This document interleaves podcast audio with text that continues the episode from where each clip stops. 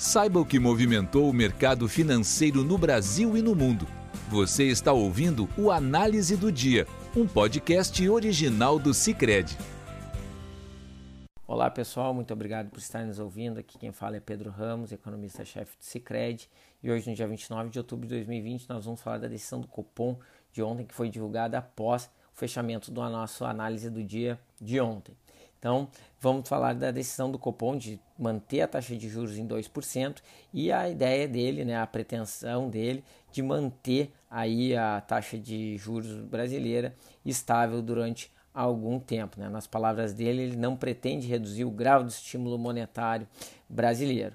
Né? No fundo, quando a gente olha né, a visão dele, né, porque que ele mantém essa, essa visão, ele segue com um cenário muito parecido do que ele já tinha antes, né, de que do ponto de vista é, de atividade econômica, né, é, ele entende essa, esse, esse, cenário atual de recuperação da economia, mas ele entende também que, esse, que ele é desigual e que há muita incerteza né, sobre a continuidade desse processo na medida em que saírem os auxílios emergenciais da, da economia brasileira. Né? E isso né, a gente sabe que deve realmente tirar o ímpeto de crescimento agudo, como a gente tem visto atualmente, e isso deve favorecer é, a, a inflação voltar para ter uma dinâmica bastante acomodada. Sobre os choques recentes de inflação, o Banco Central acredita que eles são temporários, esses que permeiam principalmente o preço de alimentos, uma vez que ele é causado por desvalorização cambial, uma alta de preços de commodities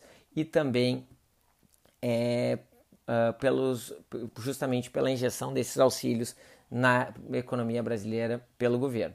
Então, na medida em que os auxílios saem é, e a gente volta para as nossas regras fiscais anteriores, é, inclusive a gente pode imaginar que o câmbio teria espaço para ser apreciado e também do ponto de vista é, de atividade, esses auxílios têm sido direcionados muito, uma parte muito relevante tem, tem sido direcionado para aquisição de alimentos, isso também acaba diminuindo o ímpeto inflacionário desses é, desses itens. Né? E com isso, né, com essa análise aqui, o Banco Central acaba projetando para esse para os próximos anos inflação abaixo da meta. Ele projeta 3,1% para esse para o próximo ano e 3,3% para o ano de 2022 né, colocando aí juros em 2% esse ano, 2,75% no fechamento do ano que vem e 4,5% no fechamento de 2022. Né? Nessas simulações ele usa o câmbio a 5,60, que já é um câmbio bastante depreciado e acima, inclusive, do que o Focus vem projetando.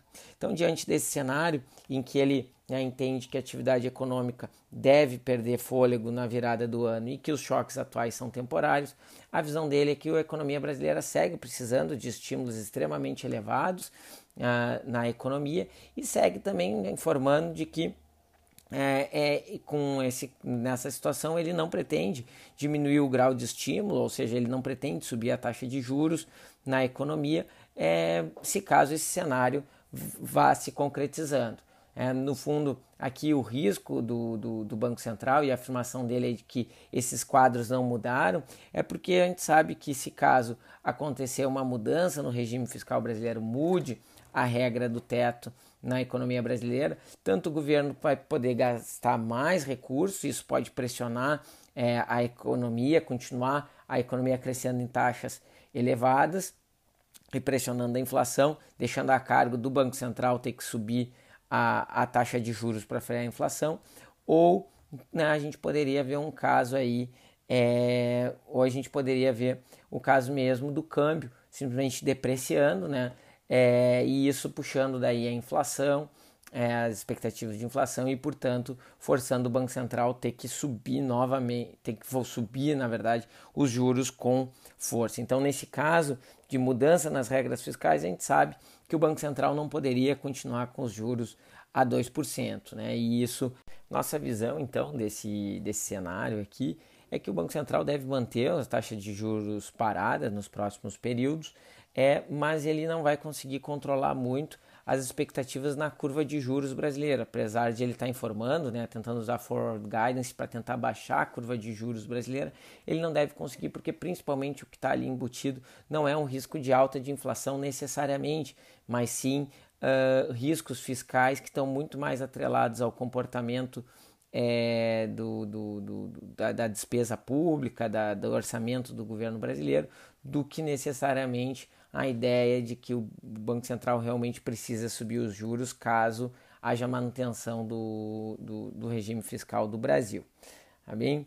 É, então, esse foi o, o, análise do dia, o podcast do Cicred, especial do Copom. Fiquem todos bem e até hoje à noite. Você ouviu o Análise do Dia, um podcast original do Cicred. Até a próxima!